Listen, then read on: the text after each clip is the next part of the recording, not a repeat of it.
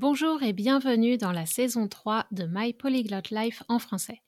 Un podcast pour les personnes qui ont appris ou qui apprennent le français à un niveau intermédiaire et avancé et veulent se perfectionner. Tu es curieux ou curieuse, tu aimes explorer différents sujets liés aux grandes questions de société, notamment les perspectives féministes et décoloniales, tu t'intéresses peut-être aux cultures francophones, en particulier de la France et du Québec. Peut-être prépares-tu un examen comme le DELF, le DALF, le TEF ou le TCF et tu recherches des ressources adaptées et motivantes. Alors ce podcast est pour toi.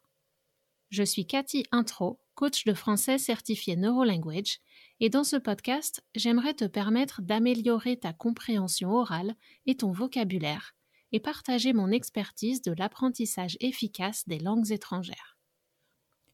Plus que tout, j'espère te faire réfléchir et éveiller ton désir de discuter en français de sujets complexes, avec confiance. Si tu aimes ce podcast et veux le soutenir, laisse une note et un commentaire sur Apple Podcast et parle-en à tous tes amis et à tes profs.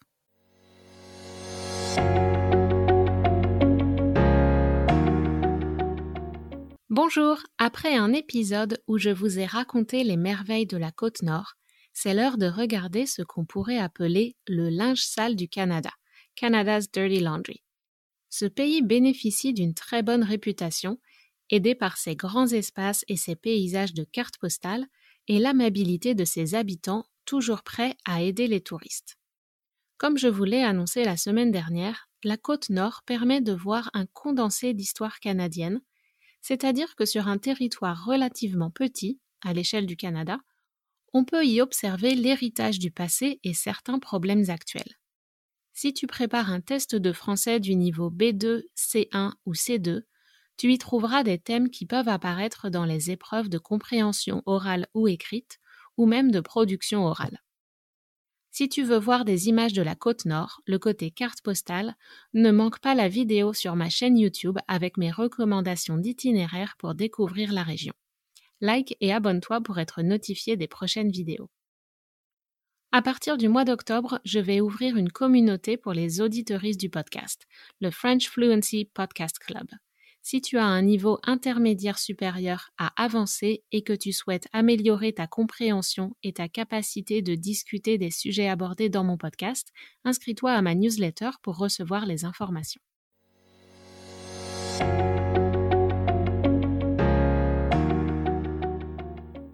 Alors la côte nord est une région riche en ressources naturelles. Le poisson, les forêts, les rivières, son sous-sol qui renferme des métaux et du minerai, etc. L'histoire telle que je l'ai apprise quand j'étais petite disait que Christophe Colomb a découvert l'Amérique, entre guillemets. Mais en fait, le continent était déjà peuplé par des dizaines de milliers d'individus. Et les premiers colons français et anglais ne sont pas arrivés dans un territoire inoccupé. À partir de là, ils ont dû trouver des moyens pour accéder aux richesses de cette terre. Et malheureusement, comme souvent, la richesse de la nature d'une région est souvent surexploitée par les humains et ça se retourne contre elle. Ça a des effets négatifs sur la nature de cette région et sur les populations autochtones.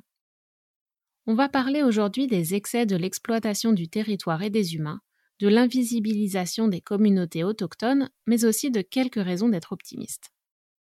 Commençons par ce qu'on pourrait appeler le revers de la médaille des activités de colonisation de l'espace par les hommes. Regardons l'activité économique par exemple. La semaine dernière, j'ai dit que la côte nord était une région excellente pour la pêche. Elle était tellement favorable que ça a causé deux problèmes. Tout d'abord, le massacre des belugas. Les belugas ont été accusés de nuire à la pêche commerciale, soi-disant qu'ils mangeaient trop de poissons. Le gouvernement offrait même des récompenses pour chaque beluga tué. Sur une population de plusieurs milliers d'individus dans les années 1920, après cette chasse systématique, il n'en reste qu'environ 900 aujourd'hui qui bénéficient de programmes de protection. Et après les massacres, c'est la pollution qui menace maintenant le plus leur survie. L'autre problème lié au fleuve est la surpêche. La surpêche, c'est la pêche en excès. Les pêcheurs ont profité des bonnes années pour attraper tous les poissons qu'ils pouvaient, sans se préoccuper du renouvellement des espèces, et lorsque le nombre de poissons a réduit fortement, les communautés ont vu leurs sources de subsistance et de revenus, leur source de nourriture et d'argent, diminuait de façon dramatique, conduisant à l'exode vers les villes, surtout des plus jeunes, qui sont allés poursuivre des études à Montréal ou Québec par exemple. Heureusement pour certains et malheureusement pour d'autres, les richesses du sous-sol de cette région et le développement de barrages hydroélectriques ont permis le développement de nouvelles activités économiques et ont donné des emplois à des centaines de personnes. Par exemple, à Havre-Saint-Pierre, la mine de titane a donné un second souffle à la ville, et à Bécomo, ce sont les cinq centrales hydroélectriques maniques le long de la rivière Manicouagan. Bien sûr, l'exploitation forestière a aussi participé au développement de la région. Depuis quelques dizaines d'années, notamment grâce à la construction de la route 138, à l'aménagement de ports pouvant accueillir les bateaux de croisière comme à Havre-Saint-Pierre, et à des campagnes de marketing sur les réseaux sociaux, le tourisme a augmenté. Toutes ces activités industrielles et économiques participent donc à la bonne santé de la région et aux perspectives d'emploi pour ses habitants. La route qui relie Havre-Saint-Pierre à Natashquan est bitumée depuis 1996 seulement. Donc avant, c'était une route en terre, mais depuis 1996, c'est une route euh, en goudron, une, vraie route entre guillemets. Et la partie qui va jusqu'à Kegaska est encore en gravier ou en terre. Il y a un projet de construire une route jusqu'à Blanc-Sablon pour relier la côte nord à Terre-Neuve, ce qui permettrait de faire une boucle pour développer encore plus le tourisme dans ces régions mais ça fait des années que cette promesse est dans l'air sans se concrétiser. Les infrastructures de type hôtel et Airbnb sont encore assez limitées, il faut réserver à l'avance, mais on compte de nombreux campings et des endroits où il est possible de dormir dans sa voiture gratuitement, sous réserve d'être respectueux et de ne pas laisser de traces de son passage. Donc tout ça, ça nous donne quand même des raisons d'être optimistes parce que les excès du passé, euh, nous en sommes conscients et les communautés essayent d'atténuer ces effets négatifs et de protéger la nature pour l'avenir. Donc on a une raison d'être optimiste aussi, c'est parce que après l'exode des jeunes pour leurs études, la région commence à en voir revenir quelques-uns. Fatigués de la vie en ville, ces jeunes ont envie de grands espaces et d'un rythme de vie plus tranquille au rythme des saisons. Est-ce que cette tendance accentuée par la pandémie continuera? Seul l'avenir nous le dira. On verra aussi si nous sommes capables d'éviter de reproduire les erreurs du passé et de transformer un coin de nature encore sauvage en terre colonisée, bétonnée et détruite par les humains. Certains espaces sont maintenant protégés par des parcs nationaux, mais il faut sans cesse rester vigilant pour préserver les territoires encore sauvages. Regardons maintenant l'aspect de la colonisation de la Terre et des hommes. Dans cette région aussi, les effets du changement climatique se font sentir. Les gens nous ont dit qu'ils ne connaissaient habituellement pas les étés chauds et humides tels que nous avons à Montréal, mais ces dernières années, les journées avec une chaleur dépassant 25 degrés Celsius et un facteur humidex élevé ne sont pas rares. Nous l'avons constaté en particulier à Havre-Saint-Pierre. La température de l'eau du Saint-Laurent augmente aussi, ce qui va modifier la faune du fleuve, le, type de poissons et d'êtres vivants qui vivent dans le fleuve. Des poissons du sud s'aventurant plus régulièrement dans le golfe. Mais au-delà des coûts environnementaux de l'exploitation forestière et minière, il y a la question de la légitimité même de ces activités.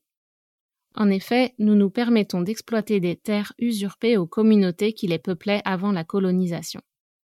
Ces territoires n'appartenaient à personne, car les communautés autochtones ont un autre rapport que les Blancs à la terre et au territoire. La quasi-totalité du territoire du Québec n'a fait l'objet d'aucun accord entre les autochtones et les colons, mais la France, l'Angleterre puis le Canada se sont tout de même accaparés ces terres, c'est-à-dire qu'ils se sont appropriés ces terres, et ont commencé à en exploiter les ressources, n'hésitant pas à déplacer les populations, elle est privée de leurs moyens de subsistance comme la chasse et la pêche. La chasse est devenue un sport pour les Blancs, et beaucoup tuent du gibier sur des terrains devenus privés pour le plaisir et non pour se nourrir. Certaines communautés autochtones dans le nord n'ont toujours pas accès à l'eau courante, donc ça c'est l'eau du robinet, ou à l'eau potable, ce qui serait impensable dans un village hors d'une réserve. De plus, il ne faut pas négliger l'impact des barrages hydroélectriques sur les rivières et les lacs. En plus de bouleverser la faune, donc les animaux, ils ont aussi privé certaines communautés d'un moyen de subsistance, les poissons étant retenus en amont du barrage. Et voici un aspect qu'on observe encore aujourd'hui, c'est que les communautés autochtones, qui étaient les premières sur le territoire, sont toujours invisibilisées. L'autre richesse du Canada est la plus sous-évaluée. Ce sont les cultures ancestrales des communautés qui peuplaient le territoire avant la colonisation et qui ont réussi, malgré l'adversité, l'adversité ce sont les difficultés ou l'opposition, et le génocide culturel, à se maintenir en vie. Quand on voyage au Canada, la ségrégation de l'espace fait qu'on visite les centres-villes blancs. Si on veut aller dans les communautés autochtones, on doit faire un détour pour aller dans les réserves, qui n'ont pas autant de commerce ni de charme évidemment. Quelques communautés sont plus développées et on pourrait dire propres, entre guillemets. Par exemple, Equanichit, euh, qui est aidé par la proximité du traversier des Escoumins qui va vers le Bas-Saint-Laurent et la Gaspésie. Et certaines de ces communautés, comme Equanichit, proposent de l'artisanat et des activités qui sont susceptibles d'attirer les touristes. À côté de ça, certaines réserves font peur rien qu'à les voir de la route.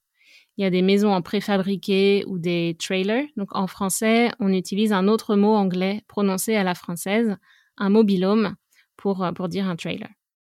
Il y a des rues en terre, il n'y a pas de verdure, ni de rues commerçantes pittoresques, et on peut difficilement s'empêcher de ressentir une peur irrationnelle nourrie par tous les préjugés et les statistiques.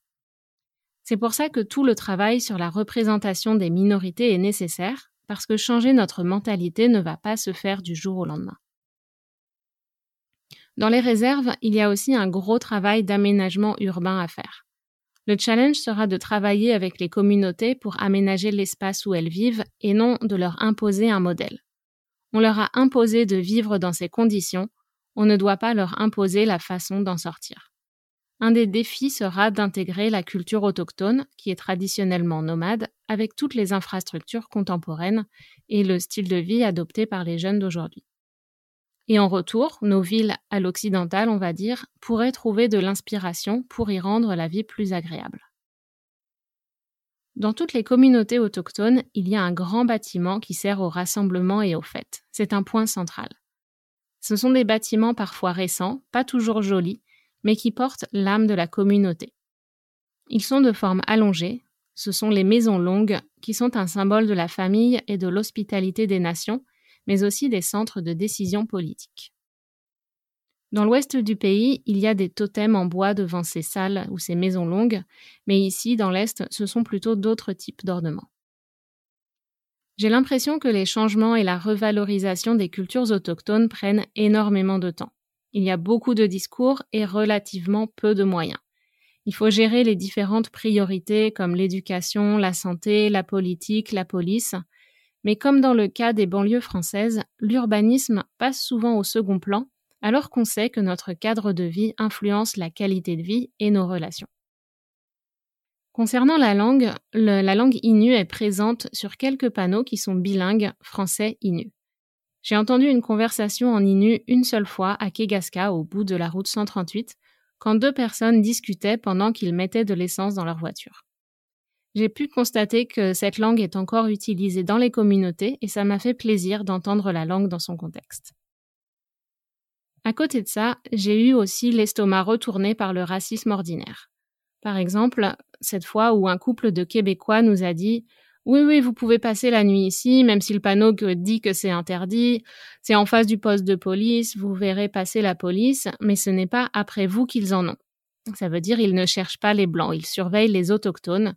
Parce que vous savez, ces gens-là ont des problèmes avec l'alcool, c'est génétique, etc.